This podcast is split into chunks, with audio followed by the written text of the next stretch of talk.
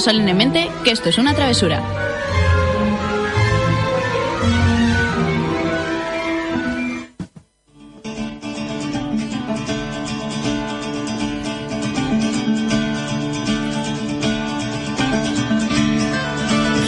Bienvenido a Travesura Realizada, tu programa sobre literatura en el que te contamos cosas de libros y cómics, donde me invento la intro todos los días y donde los spoilers están penados con la muerte. Hola. Feliz miércoles, chicos, ¿cómo estáis? Muy bien. Buenas noches a todos. Luis, estás sin micro para empezar. No, ya, ya tengo voz. Eh, ¿Y yo, Luis? ¿Y voto? Estrenamos el mes de marzo ya, qué rapidez, ¿no? De, de, de mes. Como Febrero, que es muy fugaz. Cómo Sí. van pasando aquí los meses. 12 programas llevamos ya. La verdad se es que sí. Se dice pronto. Una docena. Una docena. Bueno, ¿qué tal? ¿Qué, qué tenemos hoy? No lo sé. Pues hoy, como bien has dicho, empezamos mes y eso quiere decir que también contamos con las novedades editoriales, tanto de libro como de cómic. Así que Oh, coger yeah. papel y boli porque esto va a ir para largo. Vamos a empezar con noticias, que yo he traído una, no sé si alguno de vosotros trae alguna más, pero eh, me he traído una cosa que me ha molado mucho y he dicho voy a comentarlo porque a más de uno le va a hacer ilusión. Perfecto, pues. Comenta, comenta que yo, yo sé lo que es. Ponnos música estoy- de, de noticiario, Luis. Yo sé lo que es y estoy impaciente por saberlo. Oye, pues esto no vale, no vale que vosotros lo sepáis antes. De hecho, yo lo compartí en mi Twitter eh, personal hace poquito y creo que os etiqueté. Lo que pasa es que ya no sé. Bueno, vamos a ver, voy a explicarlo. Terminamos antes. Eh, ¿Me das permiso, Luis, para continuar con.? Sí, vale, me da permiso. No sé de aquí quién se ha leído. Bueno, sí, sé que Magel sí se lo ha leído y yo también, pero el resto no lo sé. ¿Quién se ha leído El Dios asesinado en el servicio de caballeros? Yo. Yo te comenté esa noticia, creo. O te la compartí. Ah, bien, perfecto. Bueno, pues eh, para todos los que se han leído El Dios asesinado en el servicio de caballeros de Sergio S. Morán, si no me equivoco, eh, todos tenemos ganas de que continúe esta saga porque el final queda totalmente abierto, que mola para que quede solo uno, pero molaría mucho tener unos cuantos más, ¿sí o no, Magel? A ver, si, si, si mantiene la calidad, por mí puede estar publicándome libros hasta que yo me muera. De hecho, yo opino exactamente lo mismo. El caso es que de momento no hay ninguna noticia en torno a que vayan a sacar un segundo libro de Parabellum, pero me encontré con el tweet de uno de los tweets que puso su autor el otro día y casi me da un infarto. Y es que dijo que para los amantes del dios asesinado en el servicio de caballeros eh, había unos relatos en su web que se llama Etío. eh, cosa que me encanta, cada vez que me acuerdo me entra la risa a mí sola y eh, me metí a investigar y efectivamente no hay dos o tres sino cinco relatos con los que podemos eh, hacernos una idea de por dónde iba Parabellum. No me he leído ninguno todavía porque dije, va, me doy un atracón y me los leo todos, pero luego dije, es que quiero que me duren. Entonces, el, el eterno problema. de hecho, me metí en el primero. Os voy a decir los títulos, ¿vale? Eh, si, os metís, eh, si os metéis en su Twitter, es Etío, ¿vale? O Con en la web. intercalada. Sí. Eh, si os metís en la web, también os sale. Y los relatos son: Los muertos me quieren muerta, entre paréntesis. Miedo de juguete. ¿Dónde están las llaves? Matarile. Eso te iba a decir, sonaba a eso. La chica a la que le gustaban los monstruos y aburrirse a tiros. A mí la verdad es que me gustan todos, no sé si hay un orden específico o no. Yo he probado por meterme en el primero a ver cómo se leía, se lee directamente en la web y lo que decía es que este en concreto lo mm, subió al blog, a la página o lo que sea, antes de que se publicara el primer libro, como para hacer un encuadre de por dónde iban a ir los tiros con la protagonista. Entonces, eh, voy a intentar que para el próximo programa habérmelos leído, si no todos, casi todos, y deciros, oye, pues mira, esto Qué va guay. así. Yo- Porque no sé si es introductorio o hay cosas que... Porque además le, le comenté en el tweet que puso y dije, guau, qué guay. Digo, pero esto no lo podías meter todo en un libro. Y dice, no te preocupes, que estamos trabajando ya en ello. O sea que mm, O sea que va- habrá una segunda parte oficial. de ¿no? hecho, cuando, supone cuando yo me lo leí y, lo, y contacté con él en Twitter, le pregunté y dijo lo mismo, que, que estaban esperando a ver si a la gente le gustaba la idea, la historia, y entonces continuaba. Porque no era decir, ala, vamos a hacer aquí ahora siete libros. Entonces, está guay que gracias a los fans pueda seguir la historia. Que no sea decir, vamos a ver si esto merece o no la pena, sacamos así 17. Entonces, guay. Yo lo, no sé cómo lo veis. Yo estupendo, casi que voy a leerlos contigo. Los me, comprometo a Yo creo que también. Voy a intentar la semana que viene hablaros por lo menos de alguno de los relatos, a ver cómo está. Me pido el de aburrirme ¿Cuál? a tiros. Sí, te pides el Es- último. ese. Bueno, Es que me, ha- me ha me ha hecho mucha gracia el nombre. pues nada, estaros atentos que la semana que viene os contaremos qué tal. Bueno, creo que hasta aquí la sección de noticias de hoy y vamos a pasar a novedades de cómic. ¿Sí? Vale. Pasamos a novedades. de cómic. Espero que tengáis papel y boli al lado. Creo que ya lo he dicho al principio del programa, pero no me voy a cansar porque luego mm, nos decís que, que qué cosas, que es que decimos muchos títulos. Por cierto, intentaremos cuando subamos el programa a iVoox e incluir en la descripción del programa unas referencias a Sí. los libros de los que hemos ido hablando en el programa, Lo- para lo que veo. tengáis una, una pequeña guía. Y de hecho luego tanto en Instagram como en nuestras redes sociales haremos algo, no, enti- no sé muy bien ahora mismo el qué, pero para que sepáis en cada programa lo que hemos hablado. Exacto, porque sí, nos lo habéis comentado varios en redes sociales que hablamos de muchas cosas y hay veces que nos da tiempo a, a apuntarlo todo. Así lo tenéis siempre recogido en cada programa. Voy a contaros un secreto, así ahora que no me oye nadie, y os voy a decir que desde el programa 1 o incluso antes, cuando estábamos dándole forma a esto, dijimos, vamos a traer una libreta y vamos a apuntar de lo que vamos a hablar, porque luego vamos a salir locos.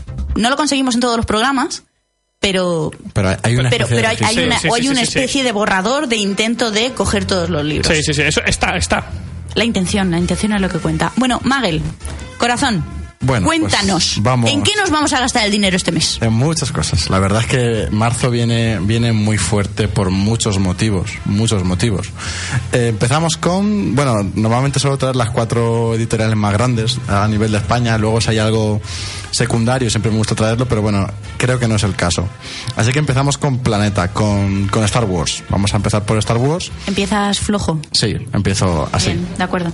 ¿Vale? Eh, la colección de Darth Vader, que está, eh, está eh, dibujada por Salvador La Roca, ¿vale? Pues eh, llega a su fin. Le queda. Es el penúltimo capítulo. Es el penúltimo capítulo y termina. Hay. El- has dicho la serie de Darth Vader, Sí, sí, sí. concretamente. Sí. ¿Sabemos en qué periodo está ubicado? Imagino será episodio entre Eh, los, el 4 y el 6. Sí, claro. justo. Es que eh, te abarca varios, varias etapas, pero eh, es entre el 4 y el 6. La, la colección Ajá. comenzó cuando Darth Vader, esto no es spoiler, porque lleva 30 años la película hecha, Darth Vader aún no sabe que Luke es su hijo. ¡Oh, Dios mío! O sea, empieza en el episodio 4. Exacto, él no tiene nada que ver con el episodio 4 porque son como aventuras independientes de la rebelión y tal, pero él empieza a sospechar que tiene un hijo, pero no sabe, no sabe qué es Luke. Qué guay. Entonces empieza ahí. Ya no sé cómo, cómo continuó. Me gustaría, imagino que cuando acabes, teniendo en cuenta el tirón que debe tener esto, eh, luego retomarán más adelante a Darth Vader. Me gust- ¿Sabes lo que me gustaría a mí? Que hicieran una serie de cómics entre episodio 3 y episodio 4. Porque lo están contando ahora mismo en Star Wars Rebels, la serie de televisión animada, y hay- es un periodo en el que Darth Vader lo pasa bastante mal, porque aún mm, no termina de adaptarse a su nuevo cuerpo, está intentando buscar una cura. Hay un montón de, de cosas que no se ven habitualmente sobre Darth Vader y que me gustaría mucho que contaran en un cómic. Pues luego te lo voy a mirar porque lo mismo. Lo mismo hay, ¿no? Lo mismo hay, ¿sabes? Porque igual que cuando se estrenó la séptima, hicieron un, un cómic, una miniserie de cuatro grapas que contaban una aventura que pasaba justo después de la celebración tras la película 6. Ah, Oye, qué chulo. ¿Vale? O sea, después de la celebración con Sí. los Ewok y tal, justo ahí empieza la historia. Y son cuatro grapas. Y te daba pistas, por así decirlo, sobre cosas del episodio 7. Luego, un día eh, me traeré información sobre las novelas de Star Wars porque hay un montón y os cuento un poquito, pero te dejo seguir. Me parece correcto. Vale, pues eh, por otro lado tenemos el número 2 de Han Solo, que es una miniserie. Va a ser cinco números y está escrita por Marjorie Liu y dibujada por Mark Brooks. Creo que ya la comenté y Sí. Bueno, pues hay un traidor en la tripulación del capitán Han Solo y tiene que descubrir un poco quién es antes de, de de que lo sea demasiado tarde. Entonces no me meto más. Nos vamos a un cómic americano que se ha publicado en grapa por la editorial Planeta, que es algo que suele ser raro, y es We Stand on War, escrito por Brian Cabawan y dibujado por Steve Scrooge, no sé cómo pronunciarlo. A mí me Eh, ha sonado el señor Scrooge. Eh, a mí también. Parecido. Te cuento Navidad. Es parecido. Mola porque es, eh, en, dentro de 100 años, Estados Unidos ha invadido Canadá. ¿Vale? Y hay una, hay una milicia resistente que quiere evitar, bueno, evitar o resistirse, por así decirlo, valga la redundancia, A la invasión. A la invasión. Y claro, mola porque esto dentro de 100 años ya hay robots gigantes. Es como una invasión de Star Wars, precisamente, con robots gigantes y cosas así, pero en Canadá. Oye, pues me gusta porque además, eh, teniendo en cuenta quién es el presidente actual de Estados Unidos, me lo creo. O sea, sí, sí, O sea, no que es, es- es creíble, ¿eh? Ahí es cuando la realidad supera la ficción. Exacto, o sea, Sí. no hace falta ni esperar y 100 hacen así años. con el guion. No hace falta ni esperar 100 años, pero bueno. Vamos con una... Lo traigo porque me ha hecho mucha gracia. Es de un relato corto de Neil Gaiman, del que hablamos ya en un- hace un par de programas. Y es una adaptación al cómic de, de los dibujantes Gabriel Ba y Fabio Moon, que se llama Cómo hablar con chicas en fiestas, ¿vale? Ah. Y es una historia autoconclusiva escrita por Neil Gaiman sobre, eh, bueno, pues dos chicos que se encuentran en una fiesta rodeado de chicas y quieren intentar ligar, pero las chicas, al estilo mm, Gaiman, tienen toques fantásticos, hay magia, hay cosas ocultas en la vida real. Qué chulo. Que es lo que hace que, que Gaiman mole. Y complica el tema de ligar. Sí, Por sí, lo que veo. Que claro, que como es fácil, pues hay- había que añadirle cosas. Es un nivel por encima. Y bueno, voy a lo que a mí me llama más de, de marzo, que es la reedición en un formato precioso de la, de la novela gráfica, bueno, del manga Ghost in the Shell. ¡Hala! ¡Qué guay! Lo, lo reeditan a un precio regalado para la calidad que llevan, en mi opinión, no me meto. Eh, Ghost in the Shell está escrita por Masamune Shiro, Ah, claro. ¿vale? Estos mangas, Masa. estos mangakas. Es un anime imprescindible que tiene, tiene que ver todo el mundo. ¿eh? Exacto, que además mola porque va a salir la película protagonizada por Scarlett Johansson Exacto. y molará porque tendré que comentarla aquí, por supuesto. Eso una es cierto, es, eh, ya Es está, la apuntamos. Eh, bueno, pues así a, a grandes rasgos es un manga futurista en el de ciencia ficción en el cual un agente de la ley es un Exacto. Y, y ya está, básicamente. No voy a contar más. Más que nada porque es, es una historia de la que es mejor no contar mucho porque ya los, los detalles hasta más pequeños pueden influir a la hora de, de verla. Entonces, quedaros con eso. Sí. Yo os recomiendo que si no os queréis leer el manga por lo que sea, que es muy bueno, os veáis el anime, que es brutal, y a ver qué tal la Además, peli. si no me equivoco, que puede que me equivoque, pero creo que hay varias, varios animes. Sí, de hecho, está el normal, está, o sea, está Ghost in the Shell, luego está Ghost in the Shell Aris. Pero o esa- Aris. no, eso es el spin-off, que también está en cómic. Sí, exacto. O sea, en manga. Pero quiero decir que de lo que es la, la serie original, creo que tiene un par de adaptaciones. Creo que sí. Y, la, Creo. y lo que dices que se ha publicado, que es ¿Es solo? Se ha publicado lo que es eh, la historia principal. Vale, del cómic. ¿Vale? Pero Vale. es que me mola mucho porque es un manga que lo, han- lo van a publicar en formato cartoné, cartoné, en formato de tapadura. Sí, de tapadura. Que eso para un manga ya de por sí es muy Es raro. muy raro. ¿Y cuánto cuesta? ¿Lo sabes? Pues sí, 17,95. ¿Qué dices? ¿Esto es regalado? No me parece caro teniendo en cuenta No- no que es manga y que es cartoné. Nada caro. O sea, para porque porque un- justo. Un, tomo, un tomo normal te cuesta 10 pavos, Claro, y, y que son 300 y pico páginas, cuando un tomo normal lleva bastantes menos. 100, 110, 130, está entonces me de- parece un precio, Está muy bien de precio, ¿eh? vamos, mm, Regalado, sí. Totalmente. Y nos vamos, nos vamos a Norma. Eh, en Norma, hablando rápido, quiero hablar de Aníbal 5. Está dibujado, bueno, está escrito por Jodorowsky y dibujado por Bess. Eh, Aníbal 5 es un robot, un robot o un cibor. Es un cibor Ajá. adicto al sexo, ¿vale? Mm, Ya, ya me has ganado, ¿ves? ¿Vale? Y eh, es el encargado, está contratado por una especie de organización de defensa europea, ¿vale? Esto es un futuro de ciencia ficción. Y eh, su labor es proteger de invasiones extraterrestres al planeta. ¿Vale? Mi- mientras intenta luchar contra su adicción Exacto. al sexo. Entonces ¿no? es, es una historia de ciencia ficción, humor, sexo, que vamos, yo la vi la novedad y dije, uff, yo esto quiero leérmelo. Pinta guay, ¿eh? Además mola porque es edición integral, que te, o sea, que ya está. No tienen autoconclusivo. No tienes que meterte en series. Esto te iba a preguntar. O sea, un tomo ajá, único. Es, es un cómic europeo, mm, bien, yo lo recomiendo. A quien le guste, vamos, a quien le, yo eh, cuando lo leí pensé en la guía de Tostopista Galáctico. Si te gusta la guía de Tostopista Galáctico, esto te tiene que gustar. Te va a gustar esto. Exacto. Eh, luego tenemos otro, otro europeo que se llama La sombra del convoy, escrita por Toussaint y dibujada por Beroy, y es eh, la historia, una historia más de las atrocidades del holocausto nazi. ¿Vale?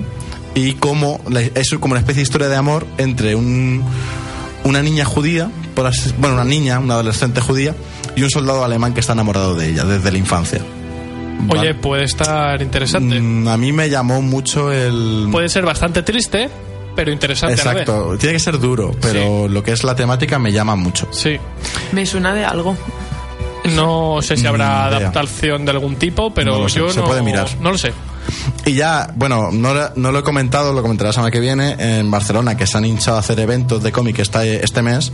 El 11 y el 12 de marzo es la Japan Weekend de Barcelona, ¿vale? Sí. Entonces, Norma ha aprovechado y ha publicado eh, la novedad que va a traer, que es The Legend of Zelda Twilight Princess, o algo así. Exacto, Twilight Princess es la adaptación al manga del Eh, juego, del juego del mismo nombre. Y está, nada, está escrita y dibujada por Akira Himekawa. Y ya está, no meto más. Ah, por me cago, claro. Claro, Un dato que meto yo, eh, a día de hoy hay adaptaciones a manga de Ocarina of Time, de A Link to the Past y de varios juegos de, Sí. de la serie, ¿vale? Sí, están todos, eh, si no me equivoco, la mayoría escritos por el mismo mangaka. Exacto. Y os puedo decir que son bastante fieles a la esencia de, de la saga y están te diviertes mucho con ellos porque es una forma distinta de ver a Link porque lo ves desde normalmente tú eres Link en los juegos aquí lo ves desde fuera y es una forma diferente de interactuar con, con el mundo de, de Zelda y son muy recomendables si os gustan los juegos la verdad Bueno, pues pasamos a Panini. Panini no es solo la licenciataria de, de Marvel, sino que tiene otras series. Y aquí voy a hablar de eh, Tales from the Dark Side, ¿vale? Es un, es un cómic escrito por Joe Hill, que es el... eh, no me sale la palabra. El alias que usa el hijo de Stephen King Ajá. para publicar. seudónimo alias Seudónimo, seudónimo. Es que él, mm, que lo entiendo, no quería vivir a la sombra de su padre. porque mm, es una sombra muy grande Exacto, y ya no solo eso, sino que la gente compraba sus libros por ser el hijo de quien es. Y Claro. dijo, me invento una, un, un seudónimo un seudónimo y a ver si soy bueno. Y bueno, es muy bueno él. o sea, Lo ha heredado, está bien. sí. Eh, no he leído nada suyo Bueno, pues hay una colección que es Luke and Kay, son dos, to- son dos tomazos, ¿vale? Pero que dicen que es de lo mejorcito del cómic. ¿Sí? Y, sí, y ahora ha sacado, bueno, ha traído, a- en, eh, Panini ha traído a España Tales from the Dark Side, que es una adaptación de la serie de creada por George A. Romero, del mismo nombre, si no me equivoco. el creador de los zombies Sí, exacto. Esa persona. Eh, y bueno, son varios relatos autoconclusivos basados en, en esta serie, dibujados por Gabriel Rodríguez. Duda, Magel, no sé si me la sabrás contestar. Te, te meto aquí Venga, méteme pullas. una pullita. ¿Sabemos si aparte de cómics, eh, el hijo de... Sí, tiene libros. ¿Tiene novelas? Sí, tiene varias. Y en Estados Unidos bastante, bastante famosas. ¿Se mueve en el terror o en otros ámbitos? Eh, estilo su padre. Sí. Por lo, la- yo conozco dos o tres y son, son así, porque a mí Stephen King no es un terror, el típico terror de fantasmas, es No, un terror es psicológico casi. Terror psicológico y de agobiar, Sí. de agobiar al lector. Sí, y de situaciones, de- no sabría decir, de- desagradables, Eso es. mm, duras. Entonces, es de ese estilo.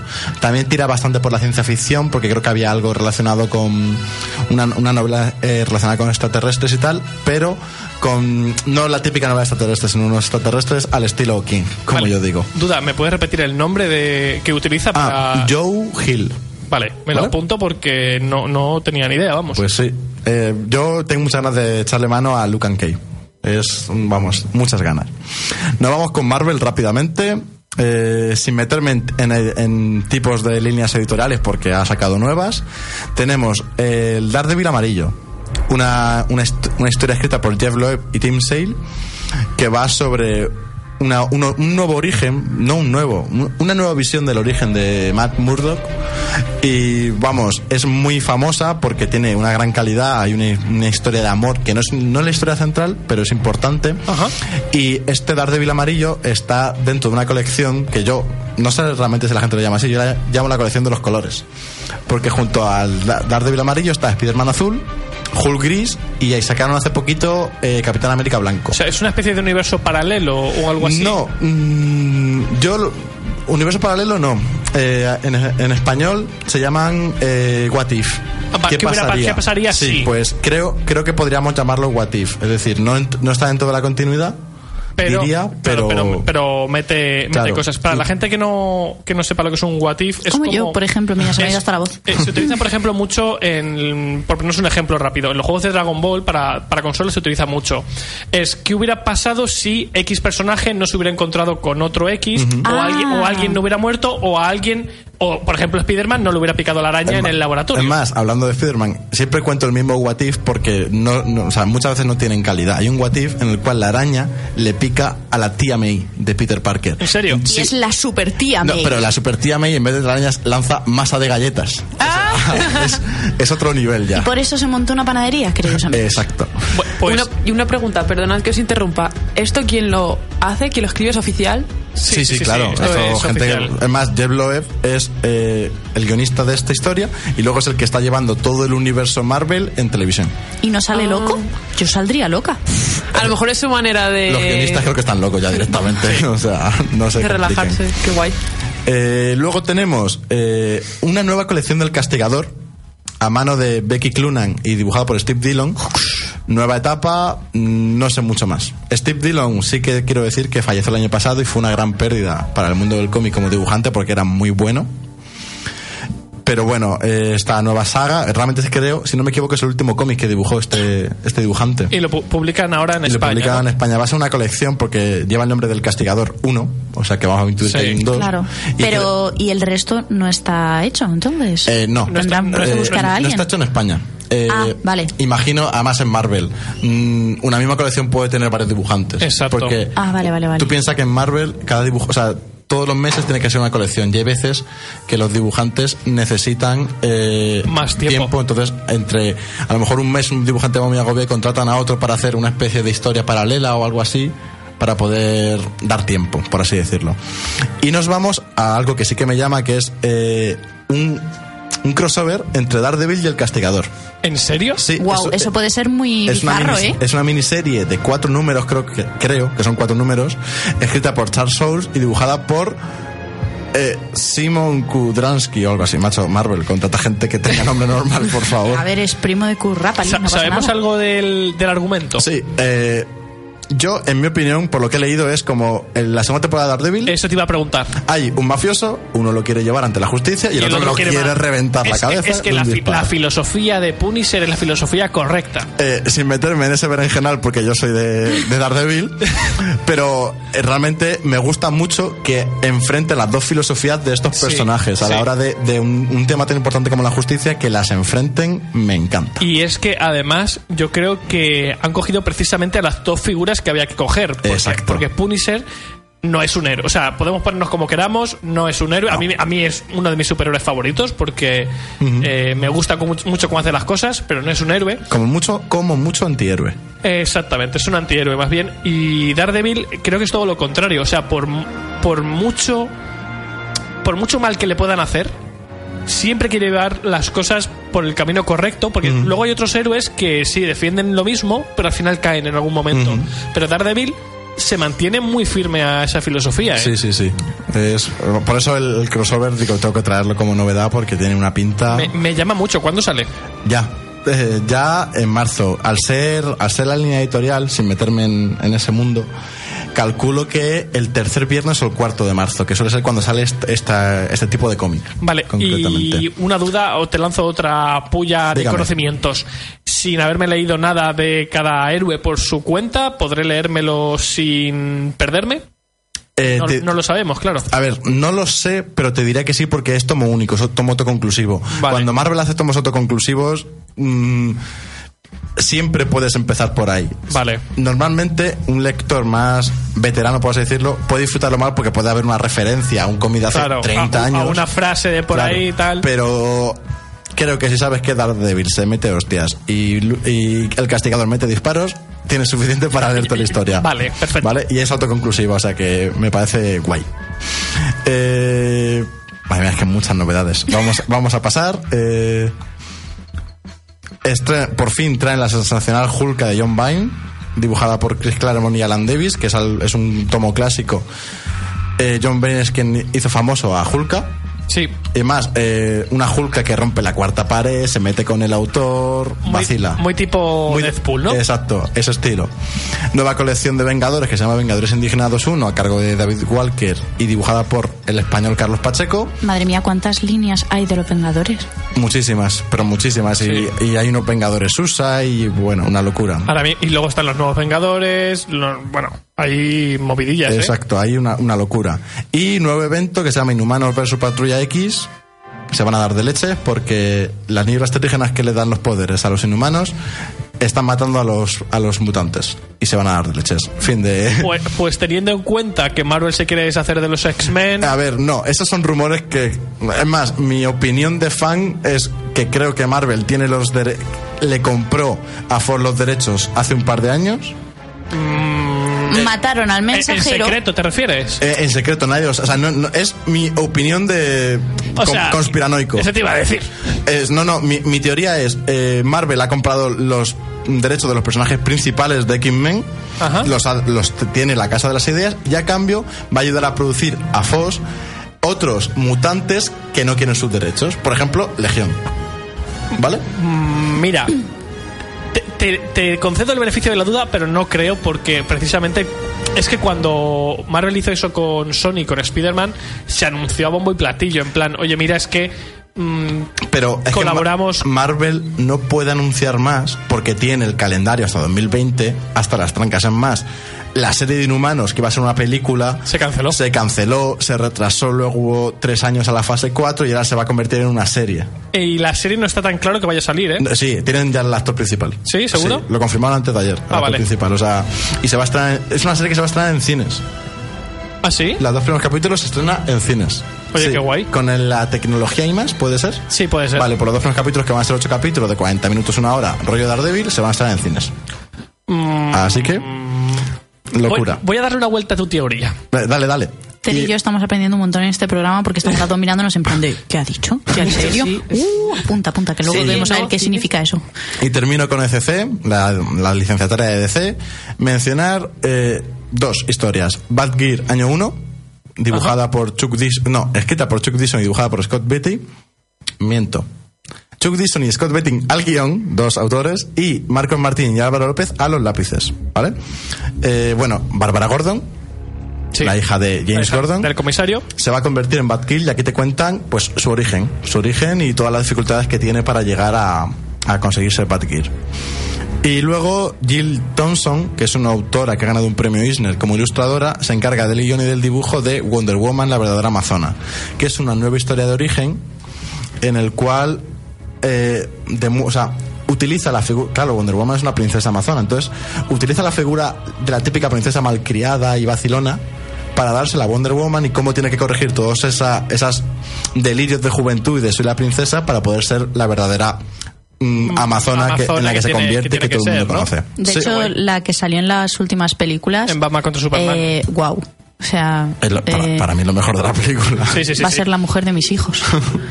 y espero que de los Me gustó un montón cómo habían hecho el personaje, de verdad, porque había visto algún tráiler y tal, y dije, bueno, a ver, vale, es una tía despampanante y muy bien, pero, joder, es que la han puesto muy bien, ¿eh? La- la- lo hace bien es más se le, se le criticó eh, Perdida me hallo, palabras textuales de Tere sin querer decirlo, pero yo lo comparto. No pasa nada, te queremos, Tere. ¿Qué vas a comentar, Maguel? eh, que se, se criticó la actriz porque ¿Por qué? Pues por- Ay, no, porque, eh, una eso no- amazona es que una amazona tiene que ser como una tía de dos metros con la espalda como yo y Luis juntos Ah, eso es ella, verdad. Ella pequeña Eso lo tampoco yo. era, ¿eh? Sí. Sí, ella era en plan súper delgadita. Es, es- ¿Ah, es sí? muy, es muy- a ver, muy poquita cosa. Para ser una amazona. Hombre, si me pones a Scarlett Johansson, que es un taponcete, muy, Pues, muy es que mona, del pero... estilo. ¿Sí? Son del Sí. estilo, Ah, no lo sabía. A lo mejor entonces es que a la hora de grabar la han Claro, puesto más... claro. una- Y, y realmente no salen escenas. En la que se ve a la altura. Exacto. Ah, no lo había pensado. La gente, los fans lo han criticado. A mí me parece que hace un papelón. Y ya Sí, está. sí, sí. O sea, a mí me parece lo mejor, lo mejor de la película de Batman contra Superman es la escena donde por fin ella está ahí en todo su esplendor. Y además demostrando que le gusta la guerra, que es, una es. amazona y le gusta la guerra. Y ya termino porque no lo iba a mencionar, pero tengo que mencionarlo. Una nueva licencia que ha cogido CC de, Image- de la editorial americana Image Comics que se llama Wolf, volumen 1, Sangre y Magia. Eh, escrita ah, por Alex Scott y dibujada por Matt Taylor. La traigo porque el, el protagonista, Anthony Wolf, es un detective de lo paranormal que debe hacerse cargo de una huérfana adolescente que puede tener alguna relación con el apocalipsis. Ah, lo Ah, normal. ¿Vale? Lo típico. Y solo, la cuida los sábados por la noche. ¿no? algo así. Y me ha hecho gracia un poco por porque realmente me ha recordado al Dios asesino del servicio de, de caballeros, de un policía de lo paranormal, Pues, que ahora... A mí me ha recordado a The Wolf Among Us. no me preguntes por qué en cuanto ha dicho Wolf he dicho, espera un momento, cuéntame sí, más. A mí también me recordó a eso. Luego, de todas formas, también creo que está un poco. Esto de Detective de lo Paranormal, no sé si sabéis que Netflix va a sacar una peli protagonizada por Will Smith. Sí. Se llama Pricked o algo así. Eso es. Que es un policía de lo paranormal, o sea que un Exacto. poco más. Es un, es un género que está triunfando últimamente. De hecho, eh, hay una serie de la que ahora no me acuerdo el nombre. eh, Ah, es buenísima. Protagonizada por Elijah Wood, que es el actor que hace de Frodo en El Señor de los Anillos, que es un detective. eh, Ay, es verdad, eh, no me acuerdo. Es un detective también con mm, poderes y demás mm, que pinta muy bien. La próxima semana, así como curiosidad, lanzo, Vale. lanzo la información, porque no me acuerdo. Vale, pues yo me callo porque llevo ya 20 minutos hablando y la gente me está empezando a odiar. Así que vamos al, al jaleo. Te queremos, te queremos demás. igual. Bueno, es que ahora muchas que- cosas buenas, es mi culpa. Sí, la verdad es que, bueno, si no os habéis arruinado todavía, quedaros hasta el final porque os contaré yo un poquito de novedades de, de libros, pero la verdad es que... mm, no Hay sé, muchas tie- cosas muy tiemblo, chulas, ¿eh? tiemblo de mes en mes porque no me da tiempo a apuntar todos los libros que tengo pendientes. Hay cosas muy chulas. Sí, la verdad es que sí. Bueno, a ver, ahora vamos a pasar a qué me estoy leyendo esta semana. Eh, prometo que en algún momento del mes de marzo me, me es- me escucharé el programa ese en el que dijimos, ahora vamos a llamar esta sección no sé qué, que era un nombre muy chulo, que ninguno apuntamos y que nunca nos acordamos y solo me acuerdo cuando estamos aquí sentados. ¿Vale? Entonces, pero bueno, vamos a pasar a eso y Luis, vas a empezar tú porque la semana pasada nos quedamos con ganas de saber qué es lo que te estabas leyendo. Pues mira, me estaba leyendo Lo que no te mata te hace más fuerte, que es el cuarto libro de la saga Millennium, ¿vale? De los hombres que no aman a las mujeres. Y bueno, no sé si lo sabéis, pero Stig Larsson, que es el escritor de los, eh, los hombres que no amaban a las mujeres, murió justo antes de la publicación del primer libro. Él ya tenía, No. tenía los tres escritos, ¿vale? Pero murió justo antes de la publicación del primero. Una lástima porque llevaba tiempo luchando contra una enfermedad ¿Del primero o del cuarto? del primero. Ah, vale, Murió justo antes de la publicación del primero Vale. con los tres primeros escritos, con la trilogía, lo que iba a ser. Él tenía pensado que fuera una saga de 10.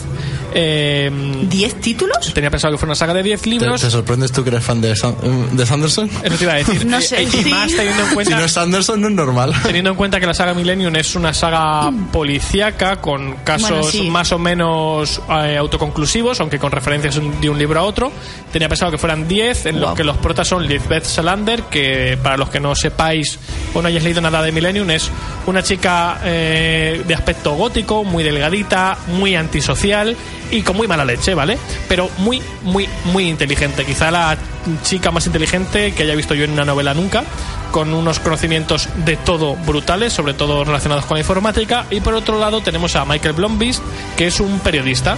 En el primer libro es un periodista mm, de talla media, pero que ha hecho sus pinitos, ¿vale? Pero según van pasando los libros, bueno, pues va, va creciendo como periodista y en este cuarto libro, la verdad es que lleva unos años sin publicar nada decente, concretamente desde que publicó algo en el tercer libro, y eh, Lisbeth lleva mucho tiempo sin ponerse en contacto con él, mm, no sé, mm, han perdido el contacto totalmente y es una lástima porque Blombeest lo pasa muy mal, ella va a su rollo y a su mundo y está en una espiral de autodestrucción. Y bueno, entre todo eso, lo que nos cuenta el libro es que hay un hombre que se llama Franz Balder que está, eh, atención porque me parece un tema muy curioso, investigando el desarrollo de una inteligencia artificial, ¿vale? Que sea igual de inteligente que un humano. ¿Qué ocurriría si una máquina, y os pregunto, ¿qué ocurriría si una máquina es igual de inteligente que un humano, pero tiene la capacidad de procesamiento de cálculo, de análisis de datos y demás que tiene una máquina? ¿Qué creéis que ocurriría? Porque en la- dan la respuesta en el libro, pero quiero que me deis En mi opinión, Ajá. Adiós a la Ultron. especie humana. Ultron. Ultron. Es decir, al final o sea, algo... que, que- que- que la- lo lógico es destruir el mundo. Vale. Bueno, o la raza humana, mejor dicho. Adiós a la raza humana. Vale, pues aquí lo que se plantea es que si, si se crea una máquina con la misma capacidad de, de inteligencia que tiene un, un humano, esa máquina va a ser capaz de automejorarse a sí misma en muy poco tiempo. Y entonces, eh, al cabo de semanas, vamos a tener una inteligencia artificial más inteligente que un humano y cada vez en un periodo de tiempo más corto va a ser capaz de ir mejorándose una y otra y otra vez hasta que tengamos unas máquinas infinitas veces más listas que un ser humano. ¿Y qué va a pasar cuando una máquina mucho más lista que un ser humano vea que está encerrada en una caja que controla un ser humano y que diga, mira, pero si este tío no sabe mm, absolutamente nada, soy infinitamente más inteligente que él y me controla él. Pues que probablemente ocurra Ultron, es decir, el fin o el intento del fin de la raza humana por parte de las máquinas. Es una trama de fondo muy chula, pues Franz Balder, que es el investigador que está trabajando en esto, eh, es asesinado y le roban su investigación. Y eso da lugar a que empiece una investigación sobre quién lo ha matado, por qué le han robado la tecnología. Y bueno, empezarán a aparecer ya un montón de personajes. Es una novela muy ágil porque vas cambiando de un personaje a otro súper rápido. Las tramas están muy bien hiladas y a mí me encanta cómo, es, cómo, cómo está escrita la novela. Que por cierto ha escrito eh, David Lagercrantz. te lo, te lo quería preguntar, que quién ha terminado, el- bueno, la, terminado la saga, por así decirlo. Dato curioso, eh, em, Stieg Larsson tenía el manuscrito de una cuarta novela, ¿vale? Bueno, pues se ha desechado todo eso y esta cuarta novela es íntegramente eh, pensada Nueva. por nueva, pensada por David Lagercrantz, que es otro escritor sueco, ¿vale? Eh, Larsson también era sueco, de hecho toda la novela tiene lugar en, en Suecia y bueno, parece ser que tanto el padre como el hermano de Larsson sí que han tenido algún tipo de influencia sobre la historia, pero la historia es totalmente nueva. Y la idea es continuar hasta esa, ese cierre dentro de eh, las 10 novelas que se Pero intentan sacar. por ah te lanzo yo pullas Vale. Eh, se sabe si hay algún tipo de apunte o información que pueda usar el escritor para seguir En principio no. las pautas del original En principio no. De hecho, lo único que había era en ese pequeño manuscrito Ese a medias sobre no la vale cuarta. ¿Y sigue en pie lo de llegar a 10? En principio sí, los libros, vamos, yo eh, tenía mucho miedo porque no sabía si este libro iba a estar a la altura de los tres anteriores. Y no solo está a la altura, sino que para mí, a falta de terminármelo, llevo cosa de la mitad del libro, me parece mejor que el segundo y el tercero. a mí no sé si será mejor porque no he leído nada pero la temática de una inteligencia artificial a mí ya me ha ganado Y no solo eso, sino cómo, cómo te van metiendo personajes, tramas, datos y, y poco a poco se va hilando todo de una forma que dices, Dios. Es que eh, son una, es una saga de libros muy bien pensada, muy muy bien pensada, que yo os recomiendo a todos. Además porque los protas son muy diferentes, tanto Lisbeth como Michael son dos personas muy diferentes entre sí y muy diferentes al resto de personas que aparecen en la novela y yo os lo recomiendo.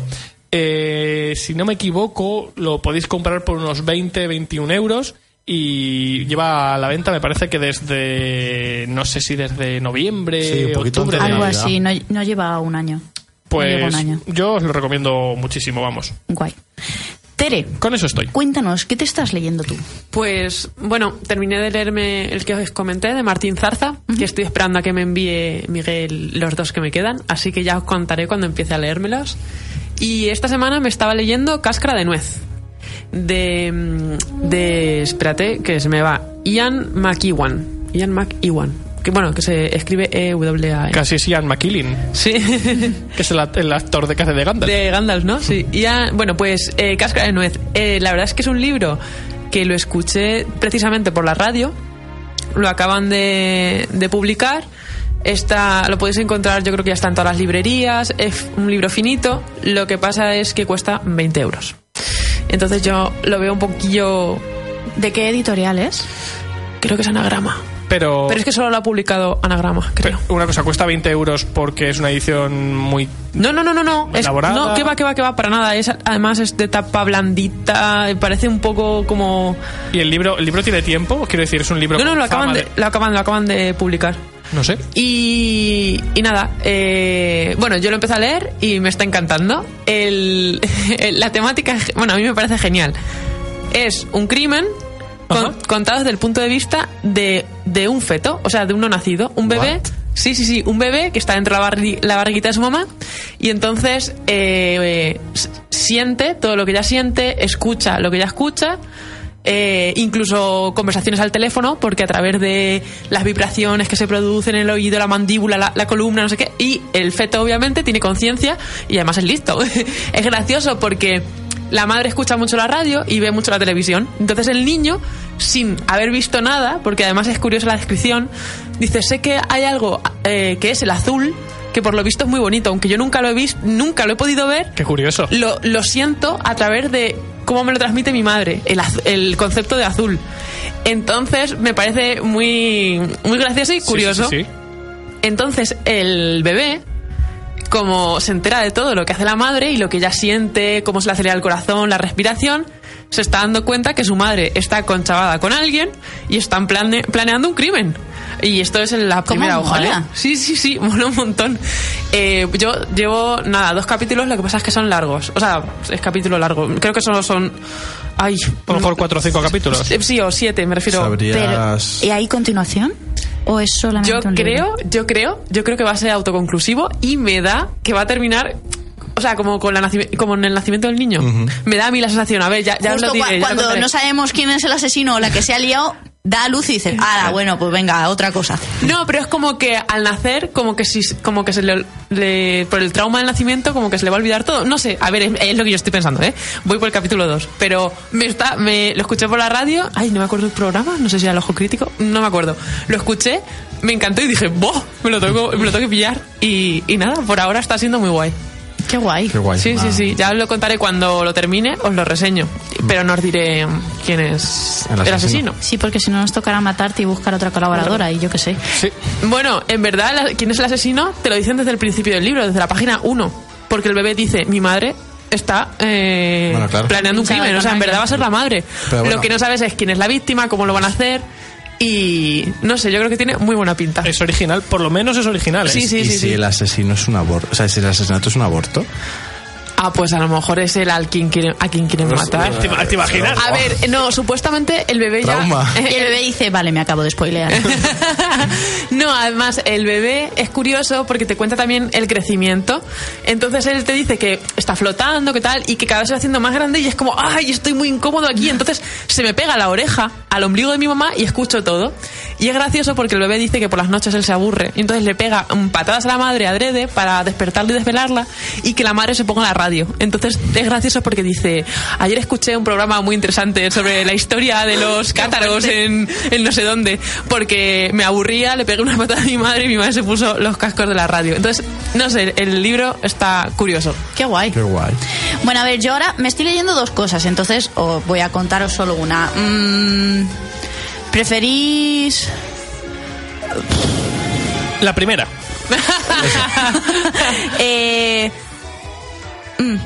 fantasía o realidad? Fantasía. Pues ahora voy a contar. Vale, bueno, pues eh, me estoy leyendo la primera parte de Britannia, que es una tetralogía que está escrita por Ana Alonso y Javier Pellegrín, que son los escritores de Odio el Rosa, que no sé si lo he nombrado aquí, Sí, pero a mucha sí. gente se lo he nombrado, ¿vale? Pues es otra historia que han hecho ellos.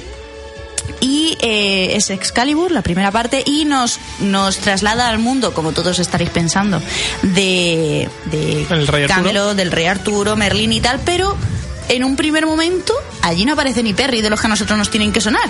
De hecho, nos eh, mandan la... la... lo diré. La ¿El historia no la cuentan, no, la Ah. historia no la cuentan desde los, el punto de vista de la princesa Gwen, que mm, es la heredera al trono y tiene poderes, no entiende por qué, pero desde bien pequeña nota que tiene algo en su interior y tiene poderes. Y entonces lo que nos intentan explicar desde un principio es que lo que la gente ve no es real, es el velo de Britania, es eh, lo que mm, mejora, lo que Lo que quieren que vean, ¿no? efectivamente que lo hacen como más cómodo todo, más bonito, más irreal, pero más mm, más cómodo, sí, como si fuera a decir, bueno, es que no me apetece estar sentada en una silla como en la que estoy ahora mismo, prefiero que sea un sofá. Y todos vemos y sentimos como que es un sofá. Pero si nos salimos del velo de Britania, volvemos a ver la silla. ¿Vale? Es como Vale. que lo, lo enmascaran todo. Hacen como un, como un espacio dentro del universo y dicen, bueno, pues lo vamos a condicionar como nosotros queremos. Y entonces eso lo puede cambiar a voluntad la gente que tiene poder sobre el velo de Britania. El resto pues se acostumbran a eso y ya está. Y entonces no lo cuentan desde el punto de vista de la princesa que está en Londres y tiene que escapar porque han llegado los sajones y quieren hacer caer a todo el mundo. Quieren cargarse a todo el mundo y quedarse con el poder. Entonces, durante su escapada, en vez de irse con su escolta y con su no es niñera pero bueno sí algo así que es una bruja eh, la mandan con un tal Lance que es Lancelot joven que la puede llevar que se escondan y tal porque piensan que los pueden atacar. Entonces mientras ellos llegan al punto de encuentro y la escolta sale al mismo tiempo que ellos pero dos horas más tarde cuando llegan al punto de encuentro, en la- el pueblo en sí está vacío, no hay nadie, los pocos que quedan salen corriendo y les dicen que alguien ha atacado a la comitiva de la princesa, han muerto todos con ella dentro. Claro, Chof. ella no está. ella se fue con Lancelot, pero el resto no lo saben. Entonces ahí mantienen oculto que ella sigue viva hasta llegar a un sitio seguro. Eh, entonces es cuando aparece Merlín, entonces es cuando aparece Arturo y lo que más me mola, y que no voy a contaros mucho, solo os voy a deciros que eh, Arturo no es... eh, es eh, lo cuentan como hijo de Sir Héctor, ¿puede ser? Puede ser. Sí. Ni idea. Bueno, pero que no es un niño ahí aburrido de la vida y que no le hacen ni caso. Mm, tontea con la brujería, con la alquimia. ¿Vale? Porque los alquimistas están muy mal vistos, pero todo el mundo quiere tener un amigo alquimista, ¿vale? Entonces, no sé, es un rollo diferente, con guerra de por medio, con amor, con traiciones, con magia, y la verdad es que me está gustando mucho. No sabía cuánto me iba a gustar, y no sé, lo veo guay que sea un punto diferente a lo que tenemos acostumbrado de las historias relacionadas con el rey Arturo. Sí, por lo menos le dan un aire, un aire diferente. Entonces, ahí estamos. Eh, estoy con la primera parte, de momento están solamente las tres primeras publicadas y pues nada, eso es lo que yo me estoy leyendo ahora. Qué Muy bien. Magel, ¿qué te estás leyendo tú? Me estoy leyendo muchas cosas, muchas, pero como vamos muy pillados de tiempos, solo voy a dar una noticia que a Jay le va a hacer mucha ilusión y que creo que no sabe, y es que eh, se han comprado los derechos de la novela corta de Brandon Sanderson, Legión, para hacer una serie. ¡Wala! ¿Vale? Y ya está. Ah, es- ese me, me- me estoy leyendo esta semana, porque no puedo hablar de todo lo que me he leído. Oh, Dios mío. Genial, Luis. Así que... ¡Qué guay! Sí. Bueno, ahora no sé si es guay o no tengo miedo. ¿Y si no lo hacen bien? Seguro que lo hacen bien, Tengo siempre ese, seguro. ese Es- miedo. Creo que, creo ¿Qué que va? pueden hacer por Solo por la de. Legión. Sí. Puede molar un huevo. Una serie de cuatro capítulos así cortita. Sí, una, puede- serie, una miniserie. Claro, cuatro capítulos puede molar. Pero bueno, Puede ser el comienzo de una gran barbaridad. Entonces ya, ya no nos cuentan más, no, ¿no? porque ya me he pasamos leído a... La Visión, me he leído cosas de Harry Potter, me he leído cosas de fábulas, así que ya otro día, he hablado mucho hoy, otro día. La semana que viene las más. comento, exacto. Bueno, pues entonces voy a pasar a comentaros yo algunas de las noticias en estos 10 minutillos que nos quedan, ¿vale? Eh, no me va a dar tiempo a hablar de todas, ni en broma, pero voy a intentar hacerlo lo más eh, guay posible, ¿vale? Eso Tú estaría siempre muy lo haces bien. guay. Vamos allá. ¡Ay, qué bonito! bueno, a ver, para empezar, eh, algunas las voy a pasar mm, de pasada, de- eh, literalmente, porque van a ser, son continuaciones, ¿vale? De cosas que yo creo que os pueden molar y que a lo mejor os vais a leer, os estáis leyendo, para que. ¡Ay, qué voz- música más chula! Y entonces sabéis que está la siguiente. eh, Parte. Parte, ¿vale? Bueno, a ver, voy a empezar con uno que no tiene nada que ver, que es nuevo y se llama Por un puñado de letras, de Javier Bernal. Dos jóvenes periodistas, un mensaje anónimo y una trama criminal que pondrá sus vidas en peligros. Terrorismo, extorsión, altas finanzas internacionales. ¿Cuál es el precio de la verdad? Os cuento un poquito. Es. em, Pablo y Ryan son dos jóvenes periodistas y amigos con experiencia como reporteros eh, de guerra y cuando vuelven a la paz de su ciudad deciden montar un periódico digital en Nueva York. Entonces, eh, su propósito es que vaya poco a poco, que haya intercambio de ideas y tal, pero un día aparece un mensaje misterioso de un lector anónimo que los pone sobre aviso de una pista, de una trama criminal, que empieza a tener eh, mucha conspiración de por medio y se ven envueltos en cosas a nivel internacional. Además, eh, por lo que he podido leer de este libro, tiene pinta de ser precisamente un libro que empiece como algo muy normalito, en plan, tenemos una trama muy, muy normal Pero luego y que vaya explota. creciendo Sí. hasta explotar, ¿eh? O sea, tiene pinta de, de libro chulo. El libro se publica el 16 de marzo, es de la editorial Suma de Letras y va a tener 350 páginas, así que ni largo ni corto. Está bien. Yo lo veo guay. 350. Lo de esto de que co- como mole te lo metes en un fin de semana en vena Sí, y sí. luego ya verás el sol. Es la segunda novela eh, que ha publicado este autor. La primera fue El enigma de Rania Roberts, No me suena. pero no sé, eh, creo que es autoconclusivo, no pone nada de que sea la primera parte de una saga ni nada, así que 350 páginas, un libro autoconclusivo. Eso mm, va muy rápido. Lo veo hasta guay, pero bien. Sí. A ver, el siguiente que voy a nombraros es para cambiar totalmente de, de tema y se llama La chica que dejaste atrás. Ya no por, mm, por cuál es el título, sino porque se trata del autor, que es Jojo Moyes, que es el de Antes de ti y Después de ti. Ajá. Después de vender no sé cuántas millones de copias de, después de sacar la película y tal, nos viene con su nueva novela que se llama La chica que dejaste atrás y es, eh, os leo un poquito lo que cuentan. En 1916, el artista francés eh, Lefebvre ha de dejar a su mujer, Sophie, para luchar en el frente. Cuando su ciudad cae en manos de los alemanes, ella se ve forzada a acoger a los oficiales que cada noche llegan al hotel que regenta. Y desde el momento en que el nuevo comandante posa su mirada en el retrato de su marido, eh, en el... Uy, perdón, que se me va. En el cuadro que pintó el marido, a- que pintó a la mujer, eh, nace en él una oscura obsesión que obligará a Sophie a arriesgarlo todo y tomar una, una terrible decisión. Casi un siglo más tarde, el retrato de Sophie llega a manos de Liv Halston como regalo de boda de su marido poco antes de su muerte. La belleza le recuerda a una corta historia de amor, pero cuando un encuentro casual revela el verdadero valor de la obra, hay una batalla impresionante con una historia que está a punto de resurgir arrastrando con ella la vida de Liv. Entonces es como que se relacionan de, de pronto las dos historias con casi un siglo de diferencia y bueno, pues ahí está. Me imagino que esto luego tendrá sus tintes de amor, que es de lo Se- que seguro- suele contar tiene toda la. Yoyo. Pero bueno, los fans estaban deseando que salga que salga esto, así que sale también el 16, el 16 de marzo y bueno, pues Y tiene pinta de Dramón, porque si a la mujer se le- de la actualidad se le, mujer- se le muere el marido joven, bueno, joven sí, recientemente, antes de la boda. y son otra- 610 626 Ole. páginas. Ole, Que se dice pronto. 616. ¿Vale?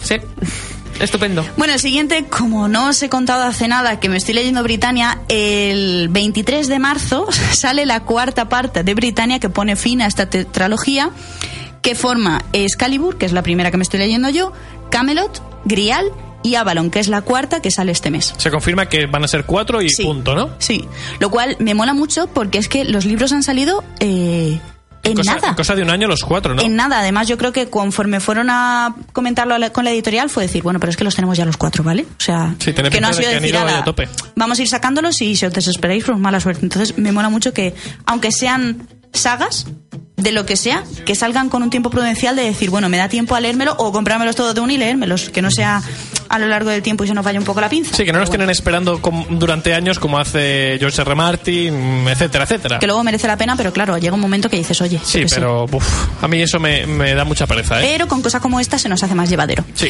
Bueno, voy a pasar a otro que me ha llamado la atención, que de este tampoco puedo contaros mucho, pero se llama Goff, las mejores gazapos del cine, de Víctor Arribas. ¡Ey, cómo mola! Este lo sacan.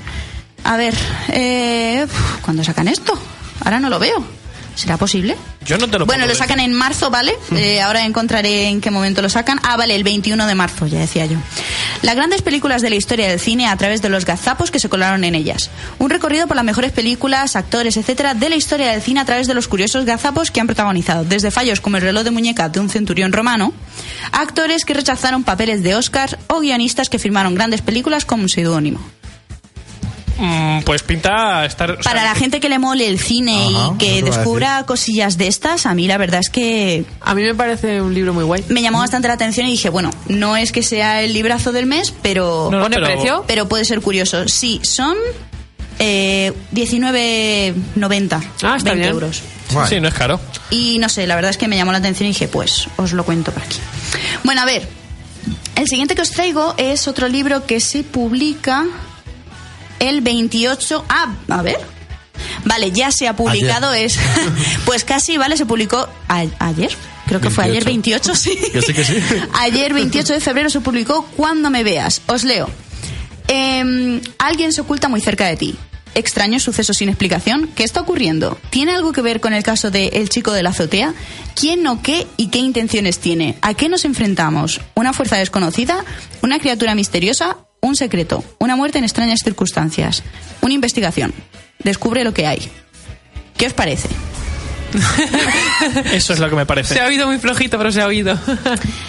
Em, bueno, esto lo ha publicado Crossbook y es la nueva novela de Laura Gallego. Ole.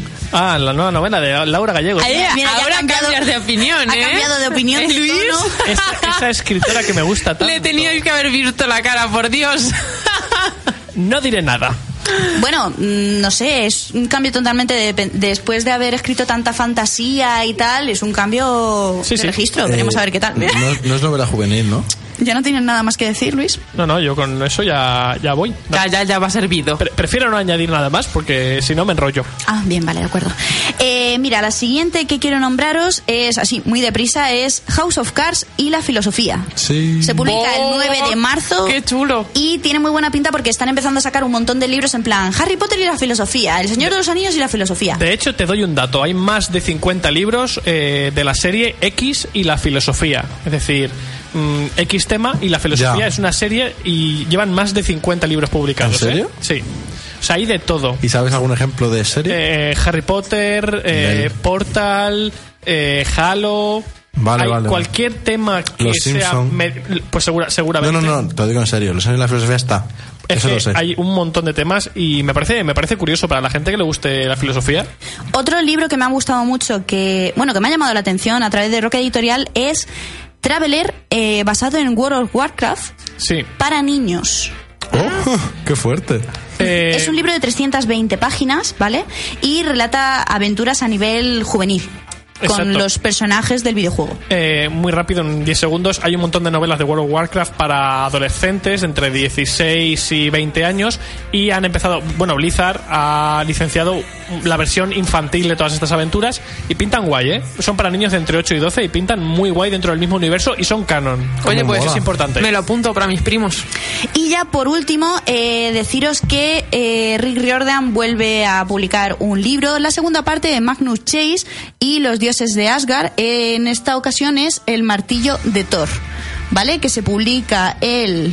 eh, no lo encuentro ahora, pero bueno. Ah, vale, el 2 de marzo, madre mía, no encuentro nunca fechas. El 2 de marzo y a su vez se publica también Héroes Nórdicos de Rick Riordan y es la guía oficial del universo de Magnus Chase. Quiero decir, Eh, es que no ha terminado de publicar la historia y ya saca cosas que ayudan a mejorar la comprensión del universo. Rick Flipo. Jordan es el escritor De- del Percy. Jackson. De Percy Jackson. Sí. Digo, me suena de algo y no sé de qué. Y esto es con basado en los eh, la mitología nórdica. Vale, es que no me acordaba bien de qué escritor era. Digo, yo diría que era Sí, sí. ese. Y por último, ahora ya sí, el 16 de marzo se publica Por una rosa. Es un cuento, bueno, un cuento, es un libro que junta a tres escritores.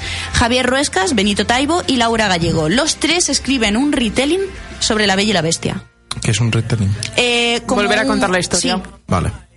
Y, eh, por ejemplo, Laura Gallega nos tra- Uy, Laura, Laura Gallega. Gallego. Eh, Laura Gallego nos transporta al mundo creado por todas las, todas las hadas del reino. Benito Taibo, por ejemplo, se lo lleva a la situación actual que viven tanto de inmigración como violencia en México, en su país. Y por su parte, Javier Ruescas eh, lo ambienta todo en ciencia ficción. ¡Ay, qué bonito! Qué chulo. Entonces son como tres historias que han juntado ahí y Pero son tres historias. ¿Que es son una tres- historia solo? No, ¿O tres son, historias? tres, son tres relatos independientes y vale. todos están relacionados con Vale. el mundo de la vida. Vale, vale, vale. ¿Cómo mola? Y la verdad es que pues también me ha llamado la atención porque es una de las publicaciones más esperadas de- del mes de marzo. Y bueno, pues nada, eh, nos ha pasado como siempre y se nos ha acabado el tiempo. Viene Castle y nos echa.